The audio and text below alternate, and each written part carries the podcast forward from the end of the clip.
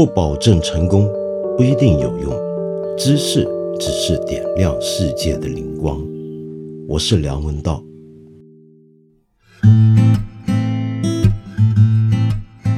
我们今天呢，常常在网上看到各种各样关于热门话题的讨论。有时候呢，也许你会觉得，哎呀，这些讨论好像呃五花八门，什么样的意见、什么样的言论都有。然后有些时候，你又觉得有些言论、有些讲法好像太过激烈了，呃，表面上看起来或者听起来好像不合常理。那么，到底我们该怎么去理解这种种不同的意见、不同的声音？又该怎么去判断一种主张或者一个对热门事件的看法，它到底是对还是不对，是正确还是不正确呢？呃，说起来啊，我年轻的时候，因为我本科学的是哲学，而且我一直以来最喜欢的一门学问就是哲学。呃，所以呢，我常常觉得我好像对待这些事情是有一套呃责任，是有一种责任在身似的。为什么呢？因为我还记得我念哲学的时候，那时候老师们或者我的学长们总是教导我们，我们读哲学的人就是要在这么一个热火朝天的世界里面，为自己保留一块清凉的净土。要让自己的头脑冷静的像一把剑或者一把刀一样，然后所有这些围绕着我们身边的各种的议论，对我们而言就是磨这把刀的一个磨刀石。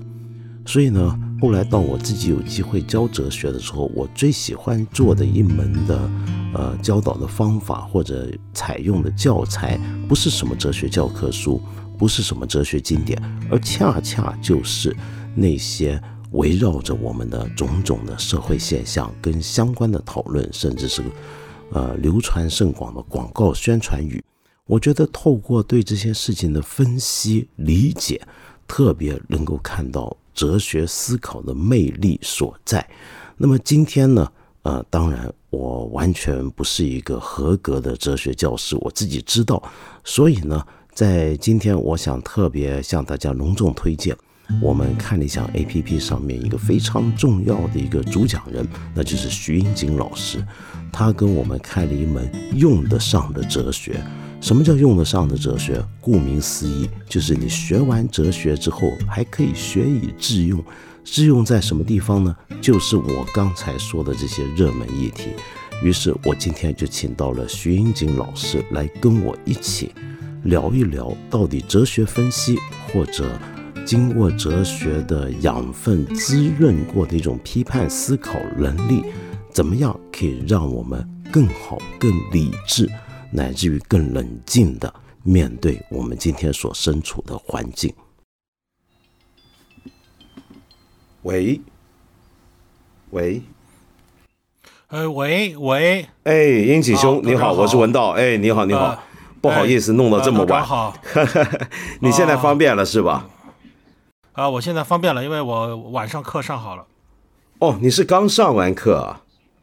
啊，回到家我稍微休息了一下，哎。哦，真是辛苦你了，不好意思啊。呃，这个搞到你上完课，今天上什么课？呃，晚上是个专业英语的课，呃，叫他们翻译一些和黑格尔有关的词条。啊？有有这样的课啊？对，有门专业英语，因为。实际上是一门 专业汉语，我发现很多人并不是很清楚有些专业化的表达汉语怎么说，所以不但英文发现了问题，汉语也发现了问题。所以哦，这样子，两头语言都要教，两头语言都要教。其实这是很好的训练，我没想过可以用翻译来呃做这种事情。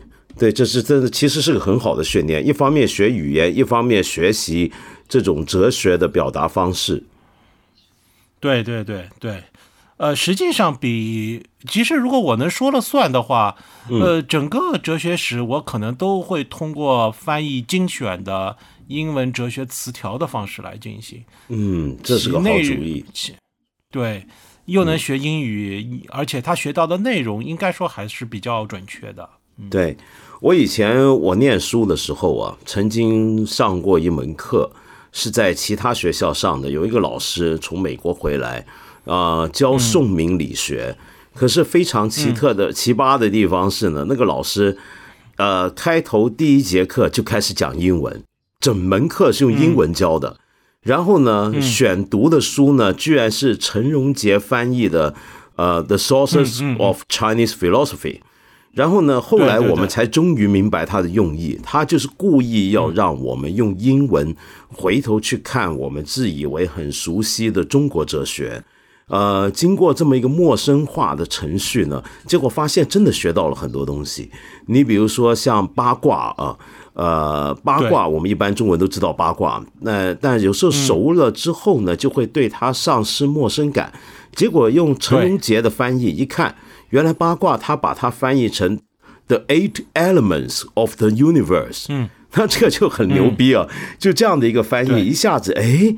好像换了一个角度来看中国哲学，同时还注意到了英语思考哲学的时候的一些特点，所以这种教法是很有效的，我觉得。呃，是这样的，我自己在看荀子的时候，发现现在通行的荀子的英文本。给我的感觉，我不是在看荀子，我在看 John Locke，我在看 John Locke。对，是会这样的，所以这样其实挺好的，这是个好学习办法。那么好，所以从这里呢，就殷景兄啊，今天找你聊呢，就说到我们的要点了，就是有时候我们今天，呃，我我当初请您老人家出山啊，给我们开，当不起，当不起，开您这个节目啊。嗯嗯，有一个用意，就是记不记得当初我去年跟您聊的时候，我就说到，其实我们今天在这个世界，在中国这个社会底下，我们是格外需要一种能力，就是忽然之间能够让我们换一个陌生的角度来重新看我们周边的世界，我们身处的这个社会，那这个角度能够让我们后退一层。呃，带着一个反省的目光来重新醒思我们一身边的所有的一切，而这种能力呢，在我看来是非常重要的。呃，特别是这种醒思之后，必然包含着一种客观的、理性的论证的能力，分析事情对错的能力，呃，以及听懂别人说话的能力。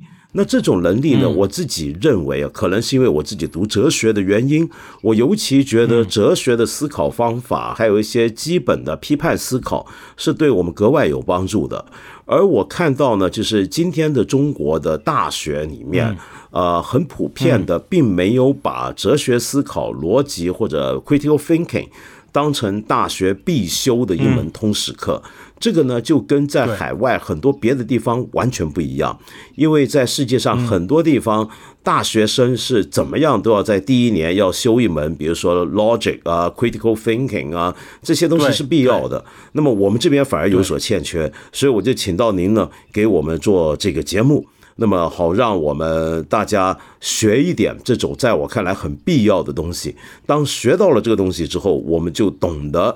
怎么样换一种目光，很客观的，或者尽量追求逻辑的来思考我们身边的发生的事。所以今天呢，请你跟我聊呢，当然不是把你这么重要的节目啊浓缩一遍、重复一遍，而是想跟你讨论一个很具体的东西，就是今天好的好的。啊，就今天呢，你看到啊，呃，我们中国社会自从进入互联网时代之后啊。呃，大部分人，我们绝大部分人今天都可以相对比以前有了更多的机会，甚至我敢说是自由的，相对自由的，在一定的空间底下，针对我们社会上发生的种种的事件去发表言论了。嗯，可是呢？言论一出来之后啊，你就发现，我的天呐，怎么我们活的这个世界这么奇怪？主要就是因为我注意到有很多在我这种人看来，我们念哲学的人看来挺奇葩的一些讲法。那所以呢，我就想请你跟我，呃，尤其是你对这方面深有研究，对逻辑、对呃人工智能的研究，对于哲学思考的这个呃这么深湛的反省啊，你可以给我们一些的。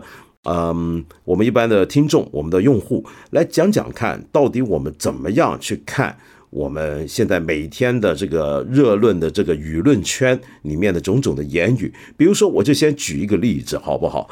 呃，你还记不记得上个月五月十号在上饶有这么一家小学，叫上饶第五小学，有一个家长居然冲进去这个学校里面去刺杀了其中一个学生。呃，那个那个小学的家长呢，据说呢是因为他很不爽。他的女儿也在这个学校上学，同班同桌的同学呢，呃，一个姓刘的学生，那这个好像他对他很不满，然后这个爸爸呢，居然好像想想替女儿出头，冲进这个学校，拿刀，嗯，刺死了那个小孩。那这个事情出来之后呢，当然就很多热论啊。那我我今天我在这，我不是想谈这件事情本身，而是要谈大家怎么去谈这件事情。我我找到了一些网友对这个事情的反应，想请你逐一给我们分析一下。比如说，好的好的啊，有这么一个网友，这个这个言语还挺代表性的。我当时看到不少人这么讲，他就说：“熊孩子该杀。如果我闺女遇见这种事，我可能比她还冲动。”那么有网友就这么讲，他判定是熊孩子。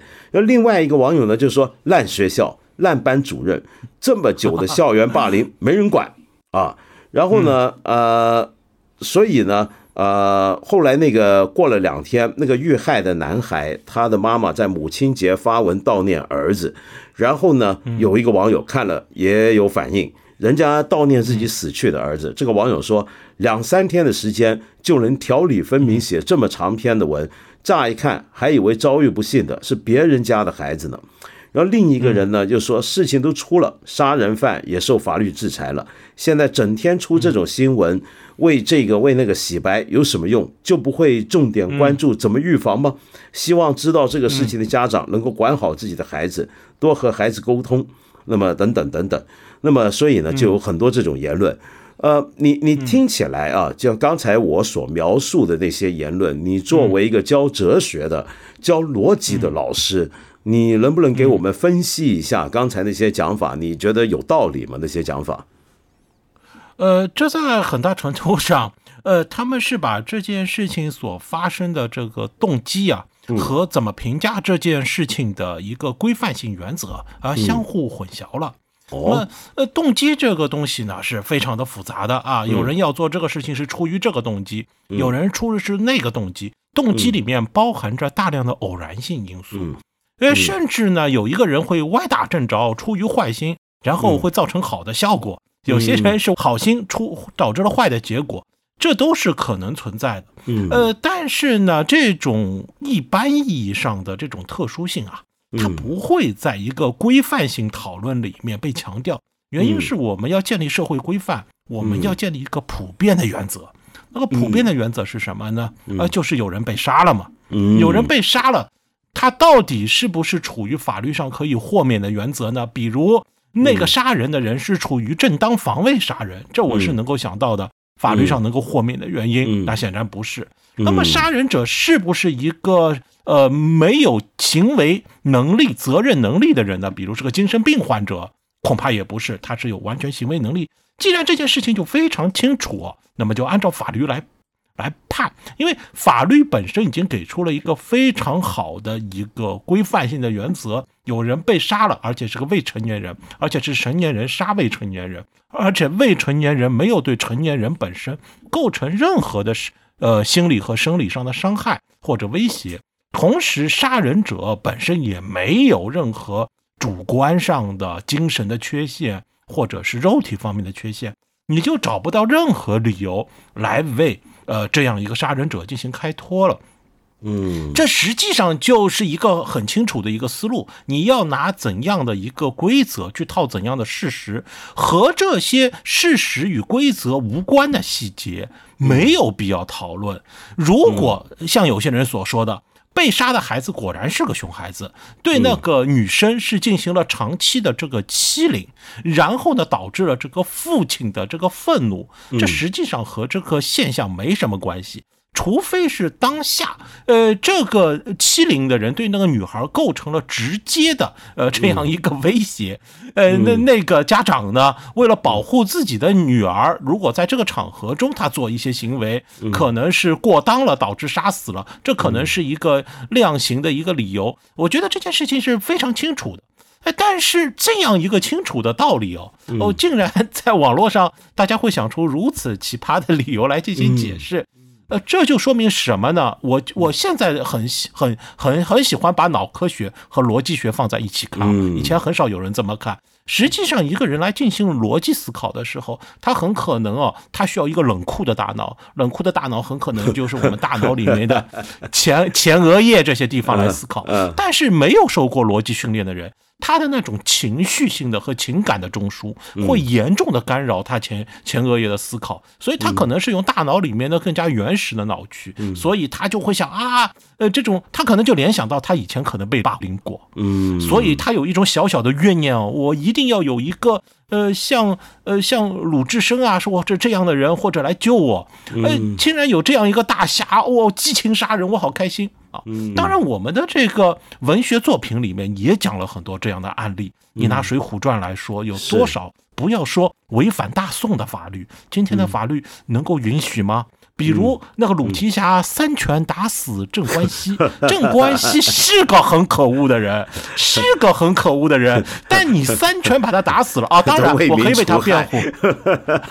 我我唯一为能够为鲁提辖辩护的是，他是呃他是故意伤害致死，他并没有杀人的意图。的确，可能是他杀人的意图是没有。他因为按照小说的讲法，当时打死了他也吓了一跳嘛，然后就就逃掉了。但是故意伤害罪啊，就如果。他没死的话，故意伤害罪也是能算进去的，这是一个司法上很清楚的事情。但是我们这个小说里面就觉得郑关西该死，就这种作品啊，它没有构成一种对于法律的尊重。它不像古希腊的一些戏剧，像《安提戈涅》。安提戈涅按按照黑格尔的讲法呢，体现了一个国家法律和家庭伦理之间的冲突。虽然我们也会觉得国家法律在这里是冷冰冰的，但至少国家法律的尊严作为一个环节是在这个小说里出现的。比如鲁提辖，如果我这样写哦，鲁提辖一拳下去，结果呢就把 啊那个镇关西打得头破血流，然后鲁提辖心想：哎呀，这厮怎么这么不经打？我的拳头重了一点。等到第二拳打下去的时候，拳凝在了半空，他脑中浮出了个。呃呃呃，《王子复仇记》里的《王子复仇记》里的命题就是打还是不打，这是个问题，因为他想到了大宋的法律，你我们的。我们的我们的小说作品如果有这样一个环节，其实是个法治的教育。《王子复仇记》里面，哈姆雷特脑子里转的也是这些事，因为复仇这件事没那么容易。复仇是种原始的同态的东西，但有一个更抽象的东西。作为一个饱读诗书的王子，他两方面都要考虑的：家族的恨和抽象的法律。所以这个伟大的作品才伟大起来。你你一刀一刀就把书复捅了，这这有意思吗？对吧？这就一点意思都没有了。所以我个人认为我。我们一方面就是，我个人认为，的确是我们的逻辑课没有成为一个普遍的教育。但是从一个人口比例上来讲，我们国家的即使开了逻辑课，你必须要看到我们国家的大学生的人数占国民的整体的比例还是很低的。即使我们有办法提高大学生的逻辑素养，但是我们的像《水浒传》啊这种这种作品里面，它宣扬的其实就是对于法律的蔑视。我说不是对于我们今天法律，对大宋朝的法律也是蔑。视的，呃，这样一个东西会形成个集体无意识的，嗯，所以我们就要通过各种各样的手段和这样的一种错误的想法啊制衡，嗯，那么好，你刚才这么讲啊，就很多人可能会以为，哦，原来学哲学是不是就是从一个呃法律观点来看世界？那这个法律观点是不是就是叫我们做事之前要有一些？呃，对于法律的认知来判断一个事情，那么是这样子吗？好像又不只是这样，对不对？呃，是呃，不只是这样子，因为在美国，法学和哲学，因为您也比较熟悉，法学和哲学之间有一种奇怪的默契，就很多的法硕专业的。呃，本科是从哲学来的，因此很多人本科是学哲学，弄到法学，这就说明的两者的思维呢是比较通的，但是它具体的实现是不一样的。就是法律归根结底还是要和当地的一个具体的法律国情啊，呃，司法的现实相互结合。哲学则是要追求普遍的道理。啊，不是说我这个呃，英国的哲学和美国的哲学，因为英美两国之间司法上细节有些差异啊，美国每个州之间司法，这对哲学没什么影响。哲学追求的是一个普普普遍的一个问题。呃，但是呢，他们都有一个大致的特点，就是主流的哲学和法律思维一样。呃，我相信，呃，对于法律来说，就不是主流的法律了。几乎几乎所有的法律一样，都是追求冷酷思维方式。即使我讨论我们产生谬误的心理学机制，可能会牵涉到一些哲学和心理学的对话。当我引用这些材料的时候，我大脑仍然处在冷酷状态。呃，当然是有。哎，嗯，您说，您刚才说到这个冷酷状态啊，我就想到，那当然一来，我们学哲学的人可能，呃，学了之后慢慢受到训练，如果内化之后，我们大概都能够培养一个冷酷的脑袋。可是有时候呢，我们在网上看到一些的对热门事件的讨论啊，你又觉得，哎。原来大众也都可以很冷酷，或者至少有些网网民的意见可以很冷酷，但那个冷酷可能跟我们刚才说的冷酷意义不一样。比如说，我举个例子啊，有这么一件事儿，就曾经有过一个公交车上前，好像前阵子吧，上两个月，公交车上有一个男的把他的妻子的衣服啊公然扒光。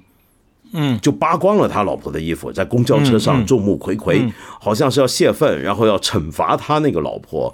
然后呢，有网友呢看了这个新闻之后，他的反应很冷酷，他说：“哦，这两人有婚姻关系，嗯，这是个情感纠纷。那么我们外人呢就不方便多说了。”嗯嗯嗯，他就这么说，我们就别理他了。那你怎么看这种想法？呃呃，当然，呃，这又混淆了我刚才所说的事情，就是对于这件事情该不该发生的一个规范性判断，和你对他的一个心理学动机和社会学动机的一个分析啊，呃，是两个层面上的一个事情。呃呃，很可能他的解释可能是对的，他们是个家庭纠纷，但是这件事情发生在公共场合，而且严重牵涉到男性对女性的侮辱。呃，实际上，呃，是对于公共秩序的一些破坏了。既然是对公共秩序的一个破坏呢，那么实际上呢，旁边的人是，当然我们是读这个新闻了，是没办法伸手的。就旁边的人是应该通过各种手段予以制止的，包括语言上的喝止啊，给他制造一个社会压力。这毫无疑问是一个呃非常理性的一个行为。我恰恰是认为啊。呃，一个人如果大脑足够冷酷的话，他会觉得他应该出手。原因是呢，呃，这样做会把社会秩序破坏掉，而社会秩序呢，是大家都要生活在其中的。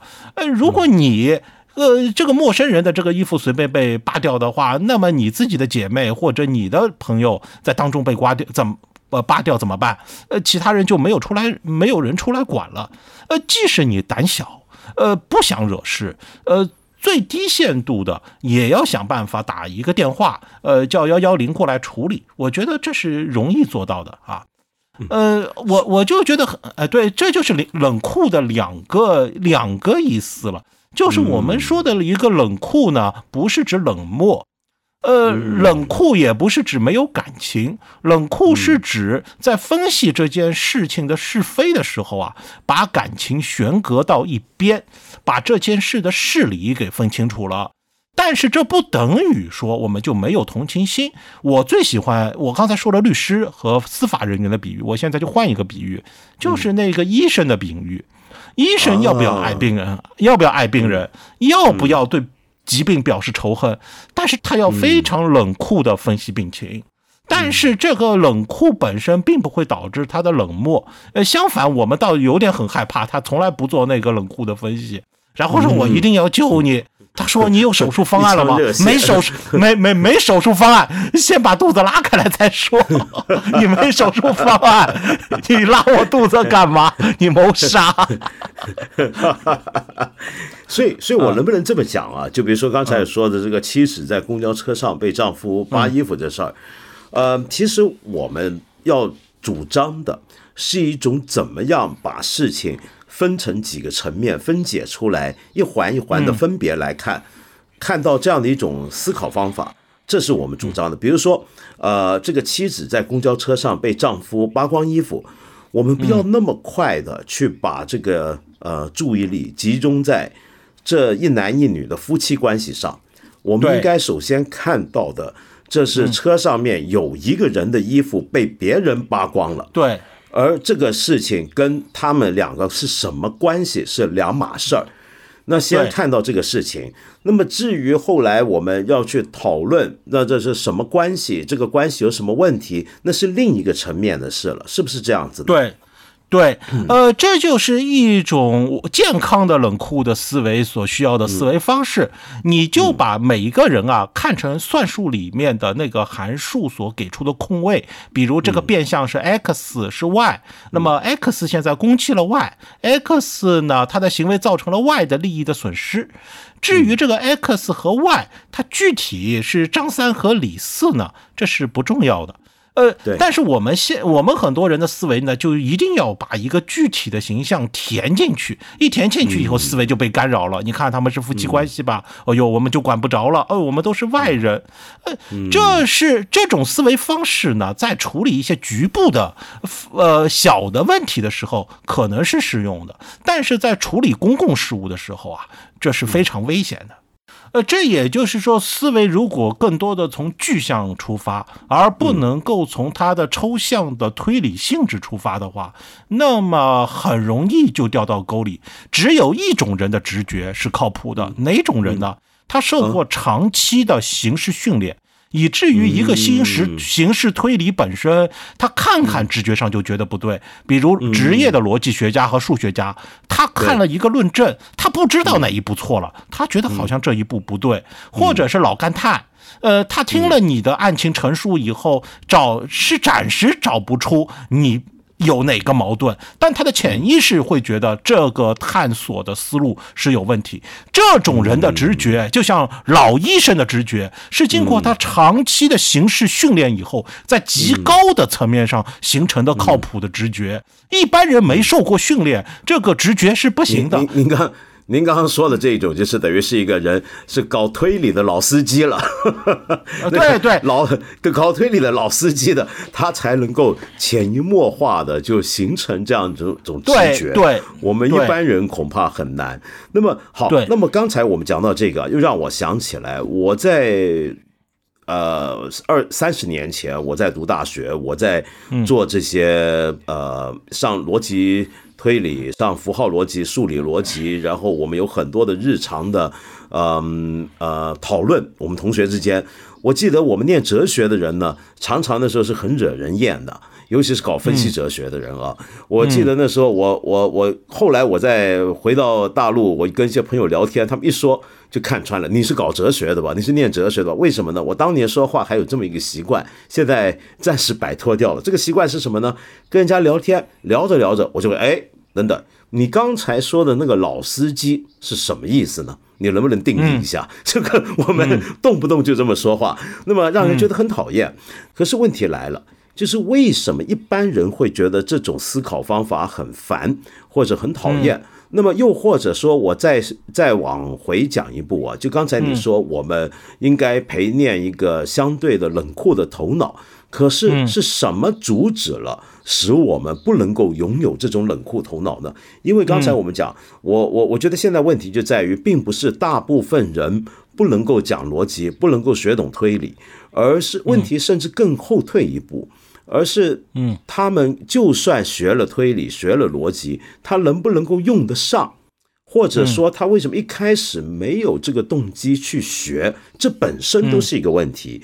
这本身就牵涉到了刚才你说的对于认知科学、呃认知心理学啊，呃，你你你把这几块过去传统上跟哲学没有必然关系的学科。现在结合起来，在你用得上的哲学里面去阐述出来，我觉得是个很有意思的做法。这是我以前没有想过的，就是说，我觉得，哎呀，这为什么这个人不讲道理呢？那就是他不懂逻辑嘛，不懂推理嘛。但是后来我发现，其实不是那么简单，还得后退一步，是他根本在认知上，他在心理上可能都还没有准备好。要往一个更能够讲推理、讲逻辑的方向发展，这个这方面你的看法是怎么样？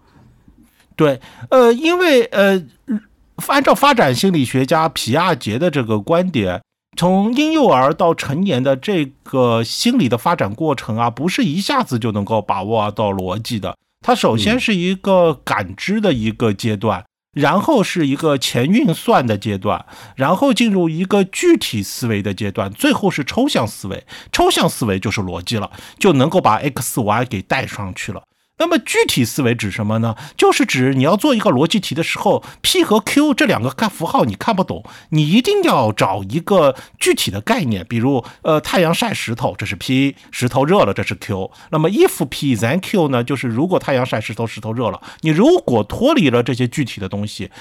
纯粹的想 PQ，你想不出来。那么大多数人啊，他如果没有经过训练以后，可能就停留在第三个阶段，他进不了第四个阶段。这在进化论上可能是有道理的。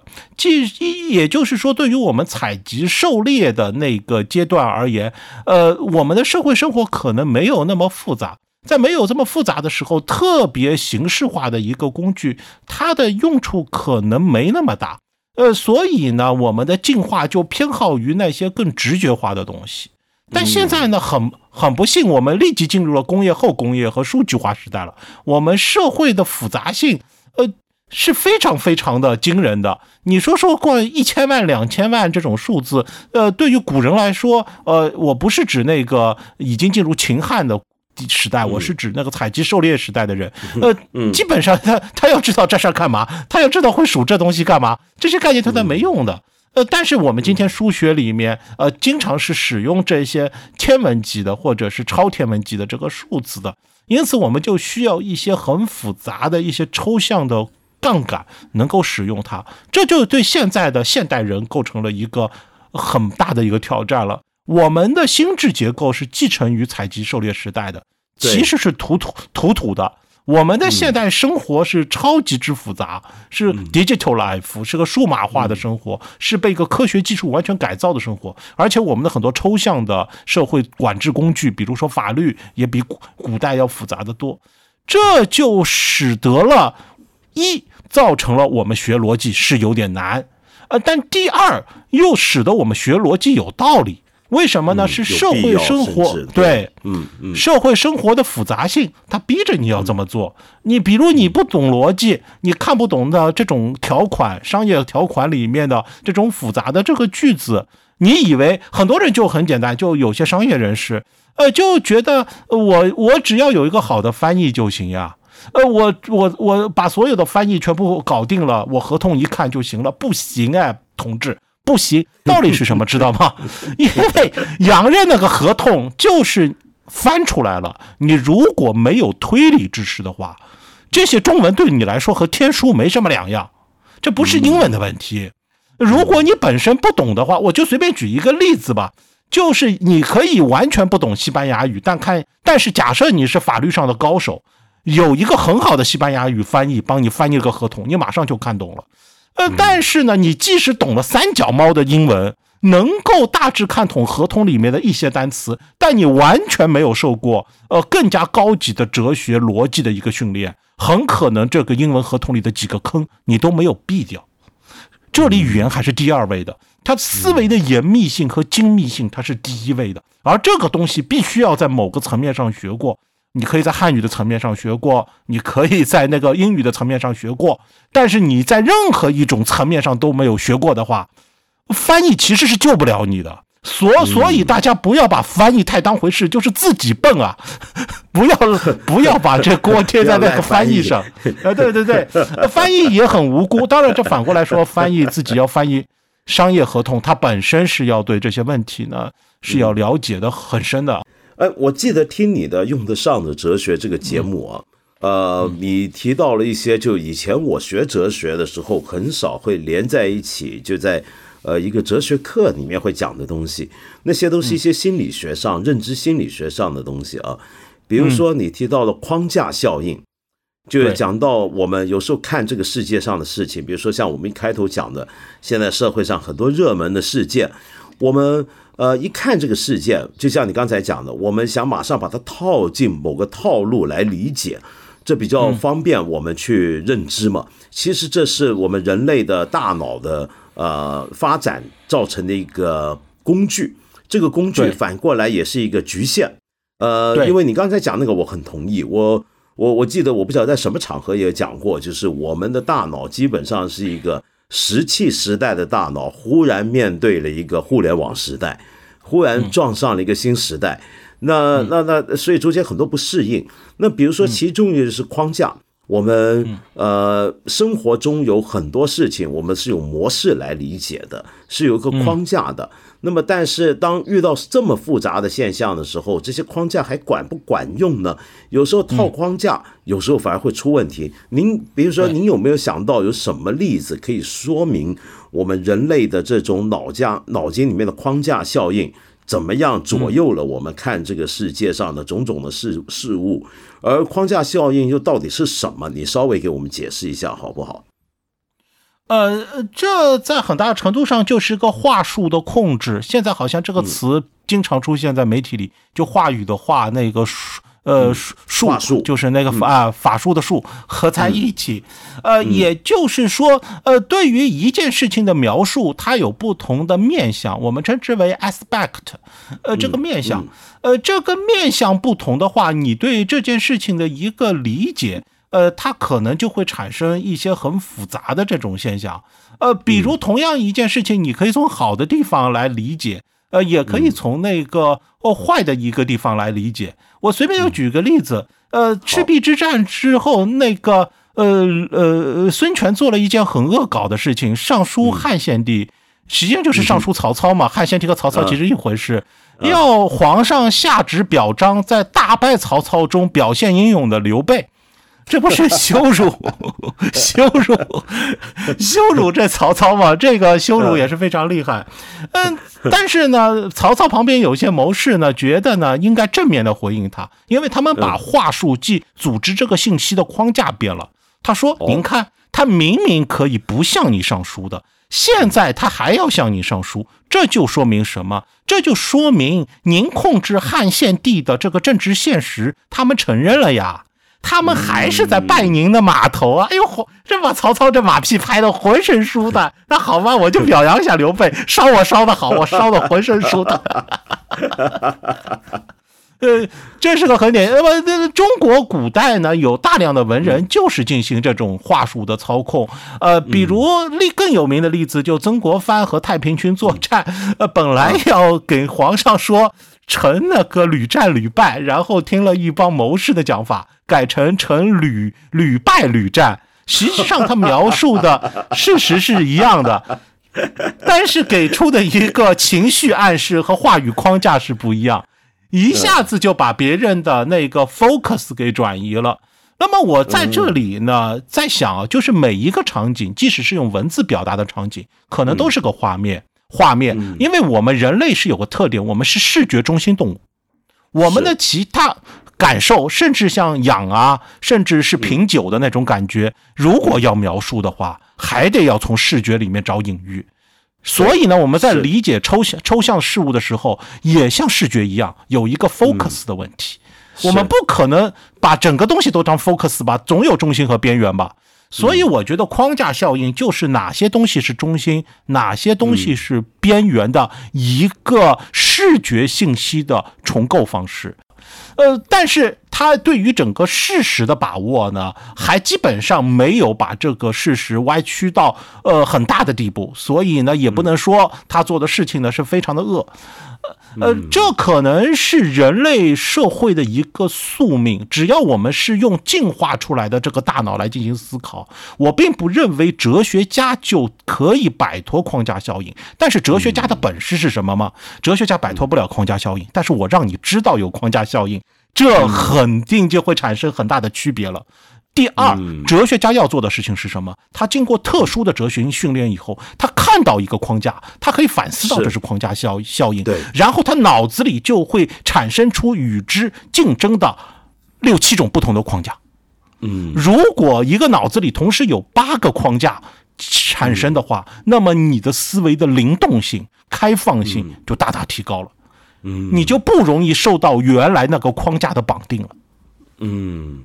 所以，我们是不是能这么讲？就是说，我们起码我们在比如说知道了框架效应这个概念，然后呃学到了辨认框架的存在之后，那至少在我们日常生活之中，我能够尽量很迅速的、很很呃反思性的去辨认出框架的存在，然后这时候就可能更清晰的看到事情。比如说，我如果看到这么一个广告词，说某某产品。只有少数人才懂得，那么我就会想到，哎，这里面有个框架，我给他换个框架，那就是这个东西其实不好卖，对 对，很少人去买，是不是？是不是这个意思？嗯，对，您说的这个框架还不够恶毒，我看到的一个更恶毒的框架是这样的：六一儿童节，有人做卖房的广告。那这个六一儿童节和卖房有什么关系呢？六一儿童节，小小明开心了，在墙壁上画乱画东西，说儿童节嘛，我们有自由了，被爸爸骂了，说孩子，这房子是租来的，房东要骂我们的，然后就小明就哭了，爸爸什么时候买一套我们自己的房子啊？然后下面去广告，六一儿童节不能让孩子伤心。要让孩子有画墙的自由是吧？真相是买了房子都不准他画。买了房，他这个故事的框架是，他没有告诉你另外的事实是，爸爸为了繁华还房贷，答应好的带普吉岛到你玩，带巴厘岛去我带你玩，全部泡汤。因为要还房还贷。哎呀，对对对，他没有告诉你另外一面啊。所以您刚才讲的这些啊，就说明了为什么我们现在除了传统的逻辑、传了传统的 critical thinking 之外，我们也需要学一些认知心理学方面的社会学的知识。那这样子才能够帮助我们更有力的、锐利的来看我们身边种种的所有的言论，包括网络上的各种的舆情呢，各种事情。可是，我想再后退一步讲。面对很多这种社会突发事件，那么有时候一天一这个事情就成为网上的呃热点，那么大家一起来讨论。我们个人啊，面对这每天呃分至秒来的微信号上的大量的这些对于热点事件的讨论，我们有没有一个自己的一个在这其其中啊，在这个漩涡里面，我们怎么自处呢？我们该？该怎么样面对这样的一个世界？我是马上就卷进去去看看谁说的对，谁的说的错，还是我怎么样能够跟这些事情稍微保持一个距离？这个距离使得我稍微清醒一点、立体一点来看事情。呃，再再准确点讲，我们怎么样来把握我的逻辑思考能力跟论述能力？你你怎么看这个问题？呃。这是因为哦，广网络上的我基本上有一个很简单的一个判断啊，就是说，呃，我我还是主张有一种廉价七成正确的原则，这可能是另外一种框架，但这种框架呢是高级的，呃，这就类似于是呃一个呃老医生他行多年医以后有一些心得，还没编到那个教科书里面去，因为他可能在那个实验上证据还不足。但是有可能呢，是在传帮教的时候和他自己的徒弟说，就是碰到这几种情况啊，你要做这个东西。但是呢，我还没写 paper，因为没有经过统计学的检测。是什么情况呢？呃，就是警惕十万加，迅速变成十万加的文章。呃，因为呢，实际上我自己也在微信上看很多文章。呃，微信呢，一抽象的说它呃没有什么文章，这是不公平的。因为讲个道理啊，呃，大量的微信文章就是从杂志论文变来的。嗯，它只是删去了注释，然后配上了图，但是基本内容变化不大。因此呢，你如果说微信的文章都不行，这是不讲道理的嘛。对，呃，甚至你把一个托尔斯泰的《战争与和平》，你改成了一个网络阅读，它还是《战争与和平》因为然后你说哦，托尔斯泰写网文了，哎呦，太荒谬了吧？这个，呃，所以呢，但是托尔斯泰的东西是不可能变成十万加的。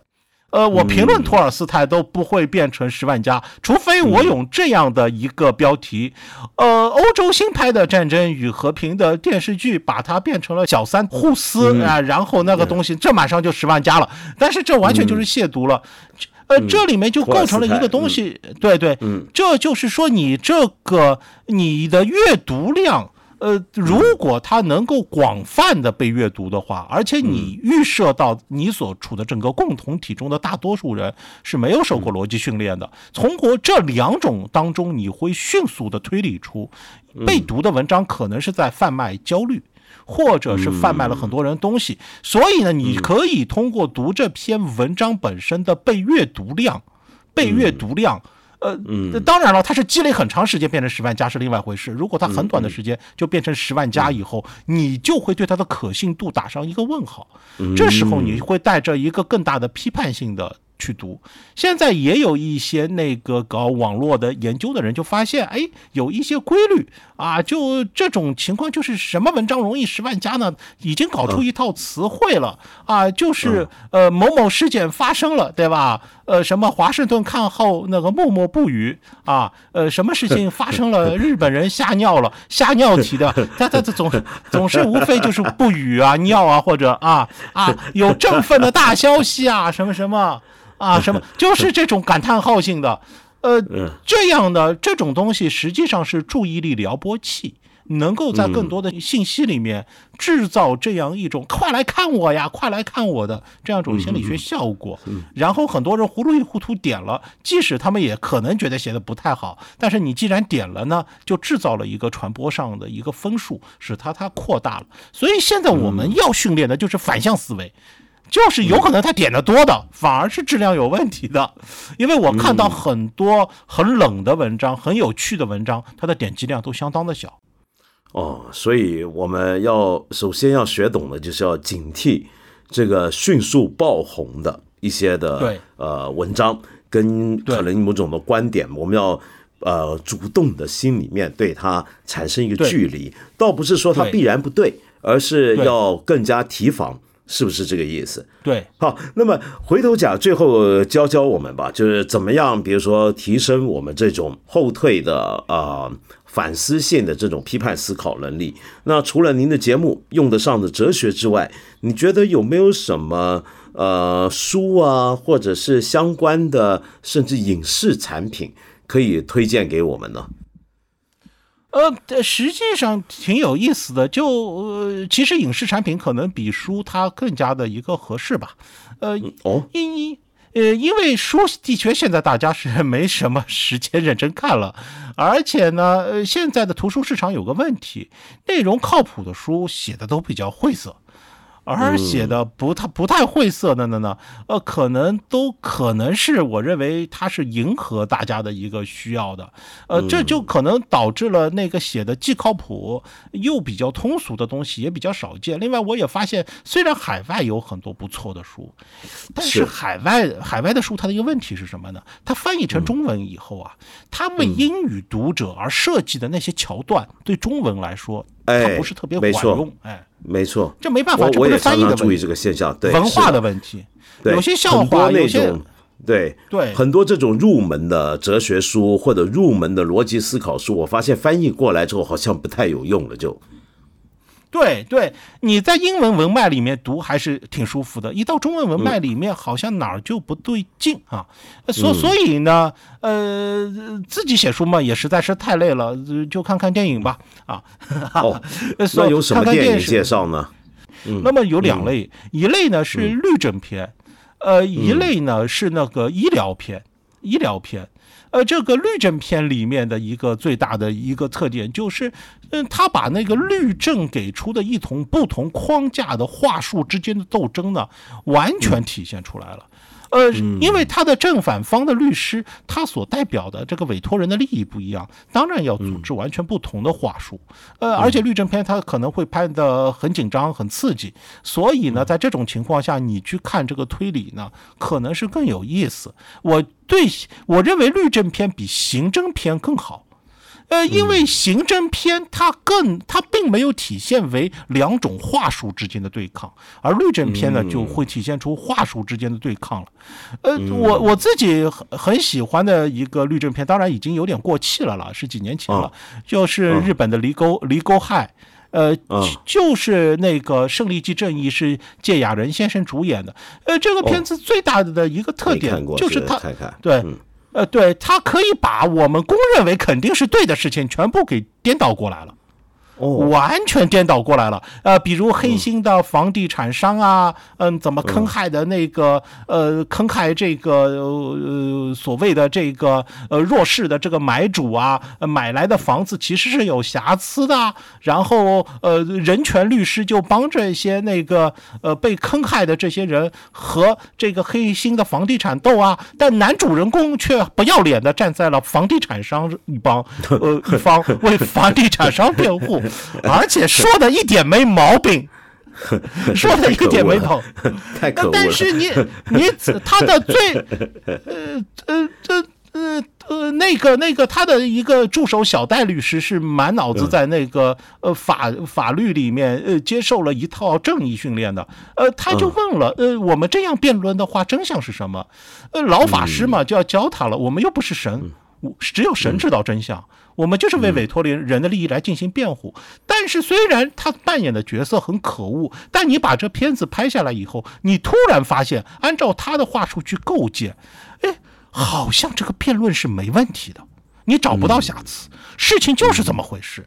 所以这个片子的一个最大的一个特点就是，它在构建不同的话术。你可以摆脱你的道德直觉，看看对方的话术构建到底是什么样的。这是一个引人深思的一个片子。它每个片子都在攻击。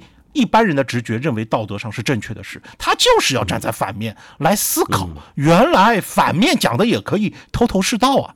但是这是一个真正的法律的普及，法律知识的普及。也就是说，法律应该表现出对于特殊的道德哲学的道德直觉的那种中立性。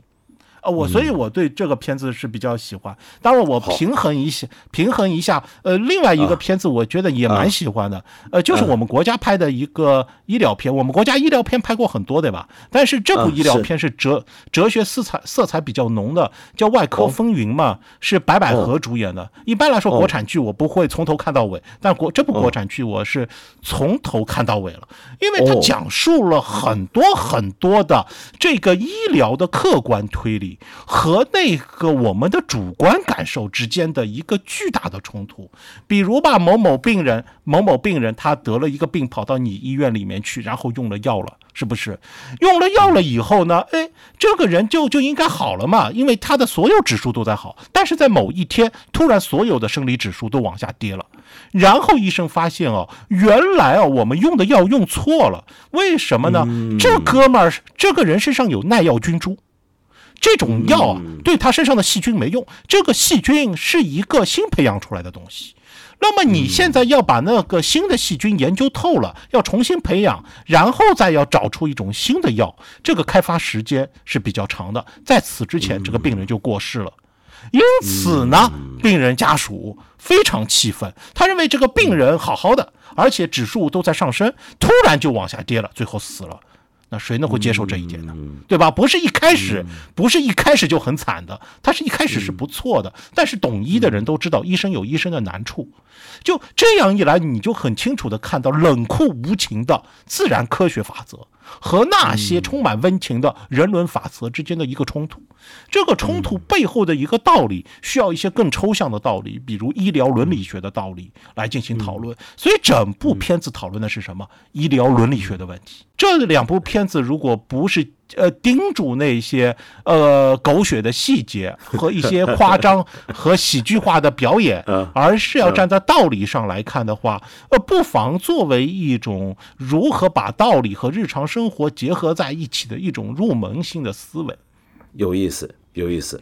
好，那我我我，你刚才说的这个，我倒还真没注意到这两部，我真孤陋寡闻了。今天谢谢你，我要回头好好把这两部戏找来，跟这个电视剧找来好好看。您是您是盲人啊，看电视剧比较比较花费时间，还是要还是要我我看电视剧还是很认真的。对对对，啊，几十集啊，又是。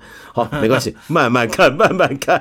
好，那个日本日本的日本的还好，它十几集啊，是吧？好的，那行，那我都找来看一看。先先从短的开始看，先从短的开始看。那今天谢谢你啊，殷景修，谢谢你花这么长时间跟我们聊，非常感谢你。好，那我们下回再谈啊，谢谢，下回再谈，再见，再见。所以还是得找专家来才行。你看，我三十年前呃学的一些哲学的基础的功夫，到现在看来，虽然不能说不适用，但是好像已经不够用了。怎么讲呢？那就像刚才薛英静老师跟我所说的，原来我们今天要了解这个世界，想要有个更冷静的头脑来思考这个世界，以及我们每一个人关于这些世界上万事万物的讨论，需要的不只是一套哲学的逻辑的思考能力，还要有一些关于心理学的认知科学的素养才好。那么，我希望大家听完我们今天这个节目之后呢，都能够对哲学以及相关的认知科学感到更浓厚的兴趣。接下来的路就要自己去摸索，自己去走了。我们八分这个节目每星期三、每星期五都会在看理想 APP 和看理想微信公众号同步更新。欢迎你给我留言，提出你的问题或者建议。我们今天就先聊到这里了，下期节目再接着谈。